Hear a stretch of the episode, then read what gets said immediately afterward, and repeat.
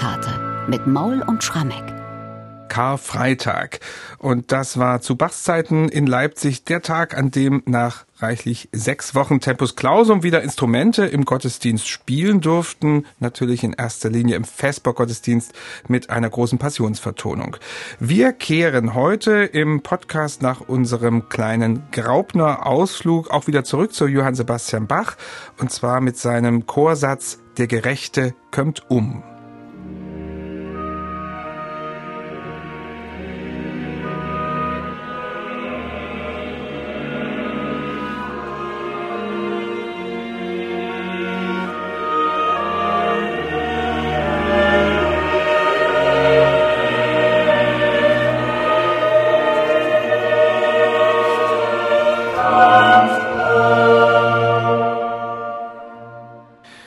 Das ist schon mal ein kurzer Höreindruck von diesem Chorsatz und ich habe eben angedeutet, dass wir hier ein Werk von Bach besprechen, aber das ist ja nur die halbe Wahrheit, denn es handelt sich bei diesem Bach zugeschriebenen Stück um eine Bearbeitung einer älteren Komposition. Michael, was ist das für eine Vorlage? Die Vorlage ist eine Komposition, die Johann Kuhnau zugeschrieben wird, Bachs Vorgänger im Thomaskantorat.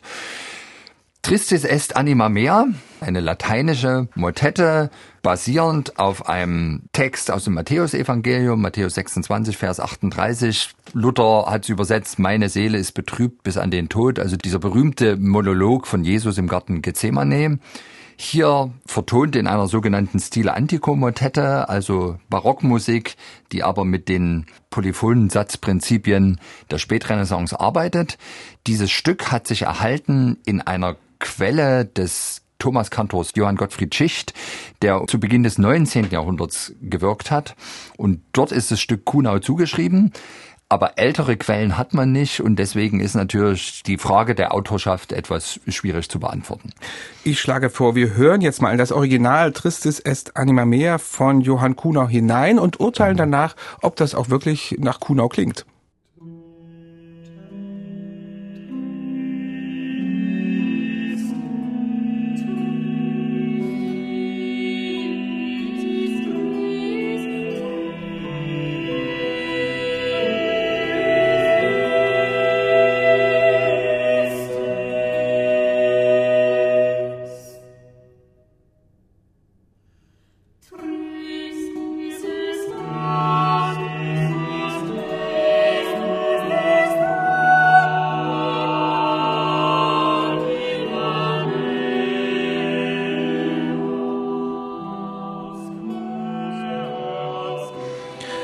Denn wie Kuhnau?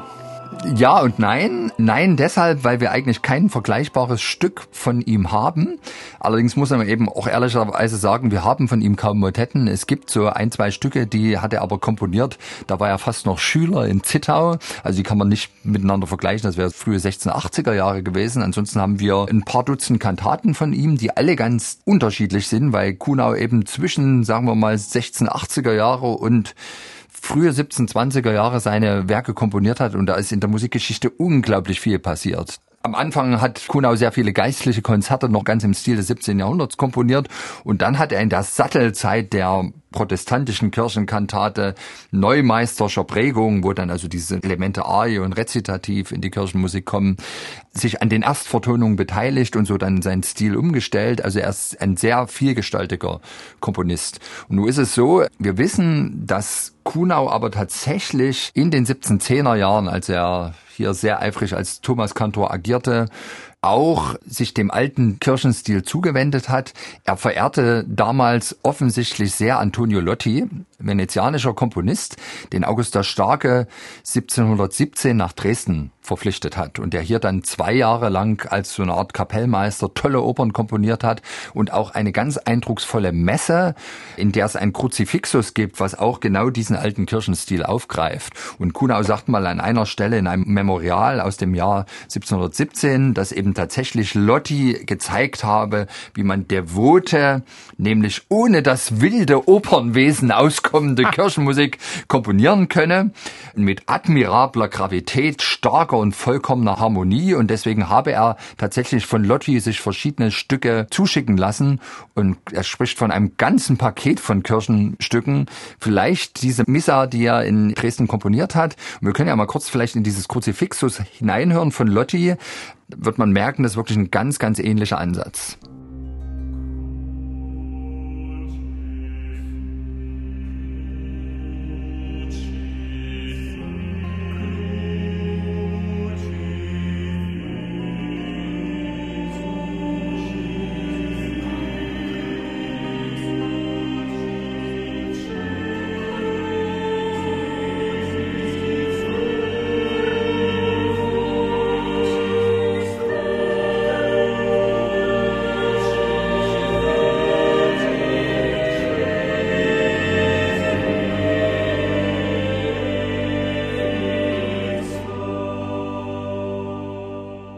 Und nun kann man natürlich die Frage stellen, ist dieses Tristis est anima mea eben eine dieser Reflexionen, die Kunau zu Papier bringt angesichts dieser Werke von Lotti? Oder aber ist das Ganze vielleicht eine Fehlzuschreibung und hat eben Kunau damals in diesem großen Notenpaket, was er von Lotti empfangen hat, vielleicht auch diese Motette mit drin liegen gehabt. Die wurde dann von den Thomanern aufgeführt, hier tradiert. Kurzum, nichts Genaues weiß man nicht. Wir können trefflich spekulieren. So oder so ist es aber ganz eindrucksvolle Musik. Und wir kommen jetzt zu noch tollerer Musik, würde ich sagen, nämlich zur Bearbeitung von Johann Sebastian Bach. Er hat diese Vorlage, wo auch immer er sie her hatte, offenbar sich vorgenommen und bearbeitet. Aber erzähl mal selbst, auch seine Quelle findet sich in nicht ganz klarer Umgebung, um ja, das also mal so auszudrücken. Es wird also immer rätselhafter. Mhm. Wir haben aus den 1750er Jahren wahrscheinlich vorliegen ein Passionspasticcio, also eine Passionsmusik, die aus Werken verschiedener Komponisten zusammengestellt ist. Und zwar kopiert von einem Schreiber, der inzwischen namentlich identifiziert ist. Man dachte lange Zeit, es sei Bachs Schwiegersohn Johann Christoph Altnicol. In Wahrheit ist es aber ein gewisser Johann Christoph Farlau, von dem wir wissen, dass er in den 1750er Jahren sehr, sehr viele Noten kopiert, die sich in der Notenbibliothek von Anna Magdalena Bach befinden. Und nun wissen wir bei diesem Passionspasticcio nicht, ist das jetzt auf der Basis einer Vorlage von Anna Magdalena Bach. Jedenfalls kopiert Farlau das. Und wenn man hineinschaut in dieses Stück, das den Titel hat Wer ist der so von Edom kommt? Ein buntes Potpourri. Im Kern besteht es aus einer recht bekannten Passionskantate von Karl-Heinrich Graun. Ein Lämmlein geht und trägt die Schuld. Das ist im Grunde das Herzstück dieses Passionspasticcios. Aber das Ganze beginnt mit zwei Chorsätzen von Georg Philipp Telemann, die auf eine Kantate aus den frühen 1720er Jahren zurückgehen. Von Johann Christoph Altnicol, dem Bach Schwiegersohn, kommen einzelne Choralsätze vor und von Johann Sebastian Bach ein ganz großer Knaller, der für mich eindrucksvollste Eingangschor des Choralkantatenjahrgangs, Herr Jesu Christ war Mensch und Gott. Und außerdem, ohne dass jetzt der Komponistenname drüber steht, ein Chorsatz, der Gerechte kömmt um ist in dieses Stück integriert, unmittelbar nach der Kreuzigung. Eine Reflexion auf den Kreuzestod. Und dieses Stück ist nichts anderes als die Kunau-Motette Tristis est anima mea, allerdings mit einem deutschen Text und eingekleidet in einen Instrumentalsatz, also das Ganze hat eine instrumentale Einleitung. Es gibt dann noch ein zweites großes instrumentales Zwischenspiel und die Instrumente begleiten die Motette teils kollaparte, teils ganz obligat, eigenständig und liefern praktisch einen völlig neuen Klangteppich, in den die alte Motette eingerollt wird. Und das geht unglaublich unter die Haut. Wir haben zwei Oboen und Streicher, die eben für die Farben da verantwortlich sind und das Stück nochmal auf eine Art und Weise adeln, dass man es völlig neu hört.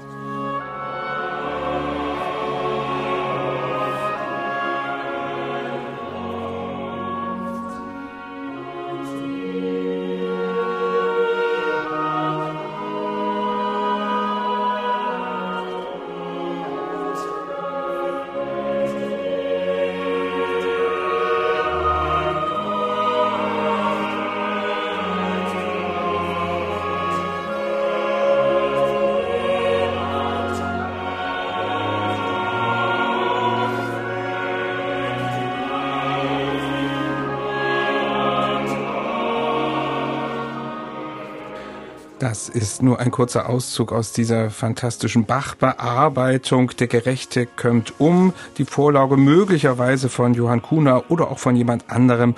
Und das Ergebnis dann in diesem Passionspasticcio. Und Michael stellt sich natürlich die Frage, wie macht Bach das? Was hat er da dazu genommen? Wie schafft er das in einen an sich perfekten Satz ja nochmal perfekter etwas zu ergänzen. Ja, also du sagst jetzt so selbstverständlich, wie hat Bach das geschafft? Hm, Tatsächlich gerne, haben ja. wir nicht schwarz auf weiß dass es wirklich Bach ist, weil es ja nicht drüber steht. Aber tatsächlich, wenn man es so hört, das ganze Idiom, wie da die Oboen für diesen Puls im Klangteppich sorgen und die Streicher mehr eben so die Wolle sind des Teppichs, der irgendwie da die ganze Zeit strahlt, hat man den Eindruck, es klingt bachig. Und ganz ehrlich, wir können es auch keinem anderen so richtig zutrauen, eben in ein, wie du zu Recht sagst, schon perfektes Stück jetzt noch mal etwas hineinzukomponieren, was das Ganze nochmal verbessert, adelt und trotzdem mit Rücksicht auf die alte Motette vorgenommen wurde. Und wir wissen, dass Bach sich immer mal solche Aufgaben tatsächlich gestellt hat, wie man eben aus einem bereits bestehenden Stück etwas Neues machen kann durch das Hinzufügen von neuen Instrumenten. Und genau aus diesem Grund, weil eben man weiß, das Passionspasticcio enthält auch ein Stück definitiv von Bach, eingangs kurzer Kantate 127. Der Schreiber ist einer aus dem Umfeld von Anna Magdalena Bach. Glaubt man in der Bachforschung, dass die Zusammenstellung des ganzen Passionspasticcios irgendwas mit Bach zu tun hat und man traut nur ihm unter all den Komponisten, die man als Beteiligte des Pasticcios identifiziert hat, zu, dann eben diesen tollen Satz komponiert zu haben und deswegen denke ich, liegt man nicht falsch. Trotzdem bin ich skeptisch, ob das Passionspasticcio insgesamt auf Johann Sebastian Bach zurückgeht oder ob eben dann nicht der Gerechte kommt um ursprünglich in einem anderen Zusammenhang entstanden ist. Entweder tatsächlich als Einzelstück, damit vielleicht auch mal in einer Nebenkirche die zweite Kantorei ein kurzes Karfreitagsstück musizieren kann. Was ich mir auch noch als ein denkbares Aufführungsszenario von Der Gerechte kommt um als Einzelsatz unter Bachs Leitung vorstellen könnte. Wir wissen, dass wenn Bach an den Karfreitagen seine Passion aufgeführt hat, dann war das ja eingebunden auch in einen liturgischen Kontext. Es gab in der Mitte eine Predigt und es gab ein Orgelpräludium zu Beginn und am Ende einer jeden Karfreitagsvesper stand die alte Gallus-Motette Exe Quomodo Moritor, also ein Stück aus dem späten 16. Jahrhundert. Und ich könnte mir tatsächlich vorstellen, dass der Gerechte kommt um auch im Rahmen einer Karfreitagsvesper vielleicht zu Beginn, bevor die eigentliche Passionsmusik kommt, oder auch am Schluss als Ersatz für die Gallus-Motette von Bach musiziert wurde oder gar mal in eine Aufführung von Johannes oder Matthäus Passion integriert wurde. Das ist ganz interessant. Wir wissen, dass Bach zum Beispiel bei der dritten Aufführung seiner Johannes Passion 1732 einzelne Arien, die wir kennen und lieben, weggelassen hat. Zum Beispiel die unglaubliche Zerfließe mein Herz Arie. Das ist die, die aufgeführt wird unmittelbar nach der Kreuzigung. Und es steht in dem Aufführungsmaterial ein Verweis, dass anstelle dessen eine Sinfonia erklingen soll. Also ein Instrumentalstück. Nur liegt das leider nicht in den Noten. Also Bach hat da beschlossen, relativ spontan Zerfließe mein Herze wegzulassen zugunsten eines Instrumentalstückes. Und vielleicht gab es ja auch Aufführungen der Johannes oder Matthäus oder auch Markus Passion. Das ist ja diese verstollene Passionsmusik, von der wir nur den Text kennen, wo er beschlossen hat, sowas zu integrieren oder es zumindest mit der Passionsmusik zu verbinden. Was ich ganz toll finde, ist eben auch, wie Bach diese zwei instrumentalen Ritornelle einarbeitet. Das eine ist ja vorangestellt und dann gibt's dieses Zwischenspiel, was dann ganz organisch in den zweiten Abschnitt der Motette übergeht. Wie er das gestaltet und wie sich dieser Übergang dann anhört auf den Text, denn die Gerechten werden hinweggenommen. Ich glaube, da können wir noch mal reinhören, wo man wirklich sieht, das vermischt sich, das geht ganz organisch ineinander über und man käme überhaupt nicht auf den Eindruck, dass der Chorsatz in Wahrheit wahrscheinlich einige Jahrzehnte eher komponiert wurde, ohne dass man da je an die Streicher und an die Oboen gedacht hat.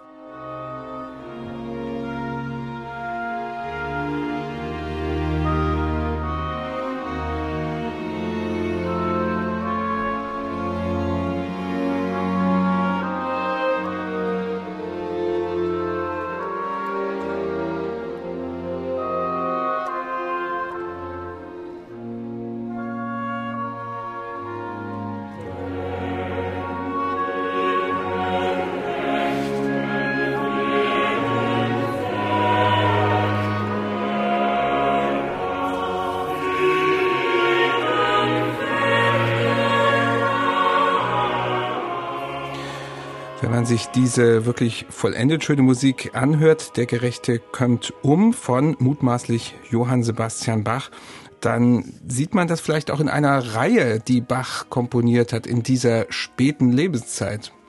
Ja, also wenn wir jetzt dabei bleiben, es muss Bach gewesen sein, würde es mich überhaupt nicht überraschen, wenn es der späte Bach war, der das durchgezogen hat in den 1740er Jahren. Es würde dann sehr gut passen zu anderen Projekten, die wir belegen können. In der Zeit nimmt er sich das Stabat Mater von Pergolesi vor, lässt einen deutschen Text runterschreiben und komponiert mal eben eine eigenständige Bratschenstimme dort hinein.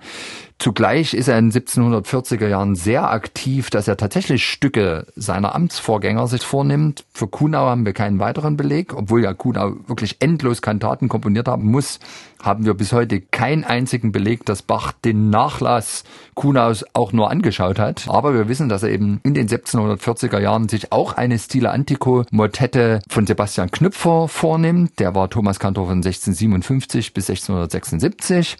Die führt er eins zu eins auf, da wird also nichts hinzukomponiert. Mhm. Er nimmt sich Messen von Palestrina, dem Klassiker der Kirchenmusik des 16. Jahrhunderts vor. Also der hat den Stil Antico nun wirklich zur Perfektion getrieben. Das interessiert ihn alles sehr und ich glaube, dass das alles auch Schritte sind, die dann natürlich am Ende münden im, wie manche sagen, Werk aller Werke, was Bachs Kirchenmusik betrifft, die Hamollmesse, wo er ja wirklich zeigt, dass er vom Kirchenstil des 16. Jahrhunderts bis hin eben zum 18. Jahrhundert alles drauf hat und in dem Werk ja nicht nur drei, vier Jahrhunderte Musikgeschichte Revue passieren lässt, sondern im Grunde auch nochmal auf sein eigenes kirchenkompositorisches Schaffen zurückschaut. Also wenn der Gerechte kommt um tatsächlich von Bach ist, und ich glaube daran, ist es so eine Art Zwischenschritt auf dem Weg zur Hammermesse.